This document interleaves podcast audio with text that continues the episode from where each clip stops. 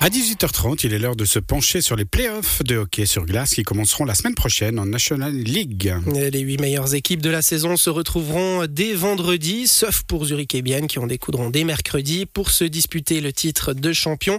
Pour le moment, seuls six prétendants sont connus. Ils seront rejoints par les deux vainqueurs des pré-playoffs auxquels participent notamment Lausanne et Genève Servette.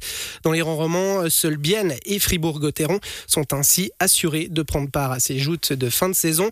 Mais avec quelle ambition Quelles sont les forces en présence? Zoug est-il le grand favori à sa propre succession?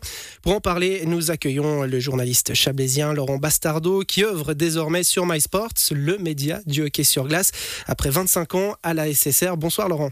Bonsoir Julien, bonsoir Philippe et bonsoir à toutes et à tous. Plaisir de se retrouver ici hein, quand même, c'est eh un peu ma maison. Euh, on va rappeler effectivement dans les années que vous 80 commencé à Radio Chablais, ouais, c'est vrai. Saison régulière, Laurent Bastardo, je le disais, qui a été euh, particulièrement longue les playoffs, on a envie de dire enfin, ça y est. Oui, c'est chaque année la même chose. Hein. 52 matchs euh, depuis euh, deux saisons maintenant. C'est très long parce que évidemment il y a, plein de choses qui se passent, mais avec euh, l'avènement des pré-playoffs, je pense que quelque chose a changé. C'est-à-dire qu'il y a quand même un tout petit peu de suspense jusqu'au bout. Il y a certaines saisons où après 40 matchs sur 50, on savait que tout était fait ou pratiquement. Langnau-Ambry était en bas et c'était un petit peu plus compliqué. Là, avec l'avènement d'une 13e équipe, avec aussi évidemment ces pré-playoffs, ça amène, ça amène quelque chose de plus et, et c'est plutôt positif. Oui, puisque maintenant ce ne sont plus que les 8 premiers, mais les 10 premiers qui peuvent éventuellement prétendre aux playoffs. D'ailleurs, euh, bah, vous avez parlé hein, de ces pré-playoffs qui ont commencé hier soir avec euh, donc la confrontation Lausanne-Ambri-Piotta et Genève-Servette-Lugano. Ce format-là, à vous entendre, il vous plaît? Oui, parce qu'il permet justement de, de, de, garder un certain suspense. En même temps, on peut se dire aussi, bon, bah, les huit premiers, c'est les huit meilleurs de la saison, ils pourraient jouer. Euh, mais on a été tellement confrontés pendant des années à, à huit équipes qui étaient en dessus du lot et puis les quatre autres qui étaient en dessous. Tout était joué, c'était un peu du n'importe quoi. C'est toujours parfois du n'importe quoi d'ailleurs, certaines choses, notamment entre les transferts entre les différents clubs avec les licences B, les, ah, les, les, les, clubs fermes.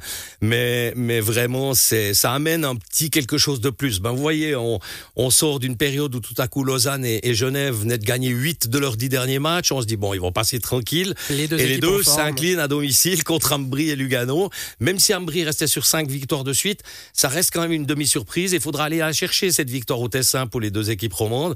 Ça va pas être simple du tout, du tout. Vous les voyez passer justement ces deux équipes romandes maintenant qu'elles sont menées 1-0 dans une série, on le rappelle, au meilleur des trois matchs. Donc les deux sont déjà au, au pied du mur. Oui, moi je pense que Genève aura des difficultés parce que Max Orlé connaît bien la maison genevoise, j'ai pas besoin de vous le rappeler. L'entraîneur de Lugano. Lugano, exactement. Et donc euh, s'il pouvait jouer un vilain coup à son ancienne équipe, surtout que ça s'est pas très bien terminé entre, entre Max Orlé et Genève Servette.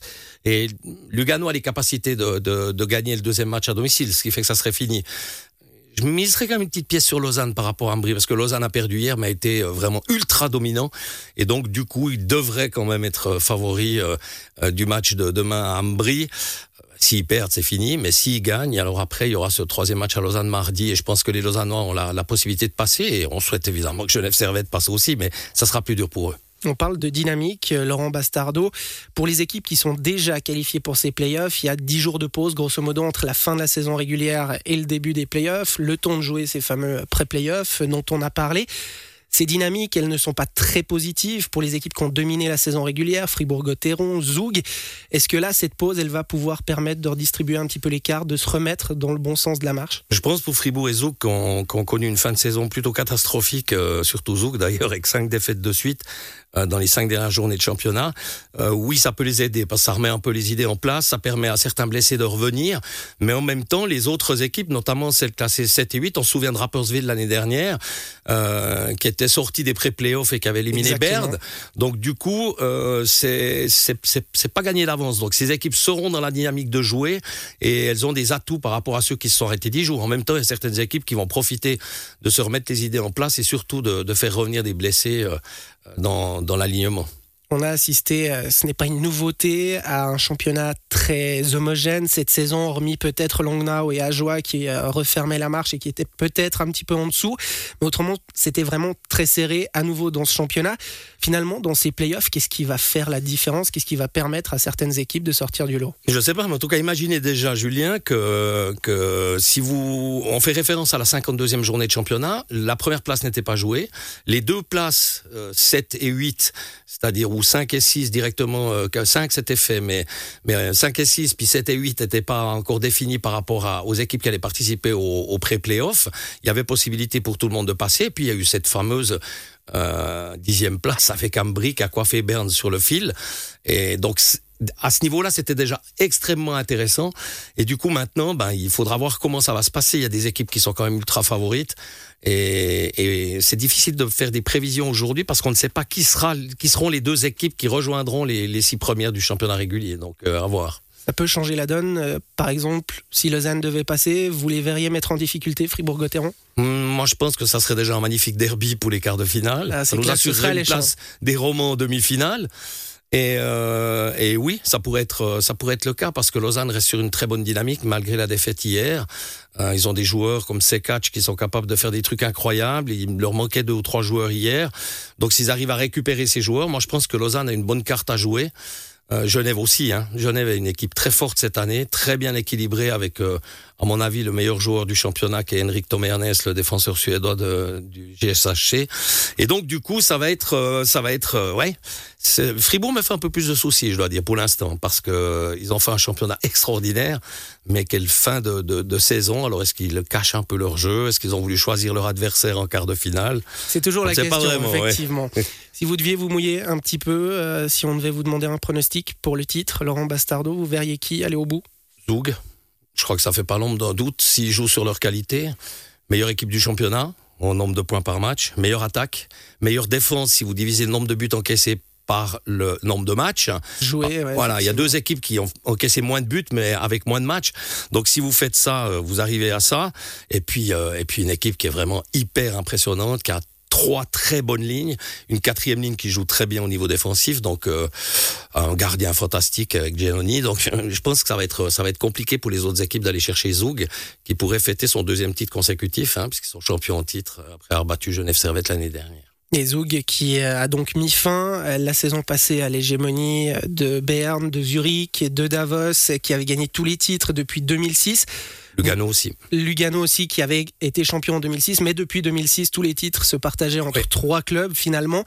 Zoug, qui est donc venu euh, s'immiscer dans ce club assez fermé. Vous voyez une autre équipe capable là de, de mettre à mal ce, ce club très fermé de 4-5 équipes? Bah, Je pense que Fribourg aurait une bonne carte à jouer s'ils avaient terminé premier de la saison régulière, parce qu'ils auraient eu l'avantage de la glace en finale, s'ils allaient en finale évidemment.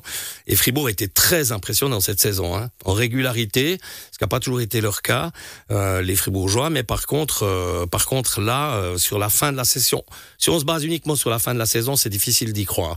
Mais Fribourg peut peut bousculer Zoug, je pense, alors clairement. Et puis une équipe comme Genève Servette qui, qui base quand même beaucoup son jeu sur le physique, ça peut aussi être, être déterminant. Puis vous le disiez tout à l'heure, j'ai juste relevé un chiffre incroyable. Sur les 23 derniers playoffs, donc ça veut dire euh, sans la, les playoffs de l'année dernière qui ont été annulés pour cause de Covid.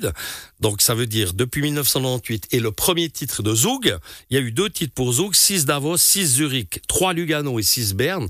Donc ce club de, de 3 dont vous parliez, vous pouvez l'étendre depuis 98 et ça fait un club des 5 avec Zug qui a gagné que deux titres.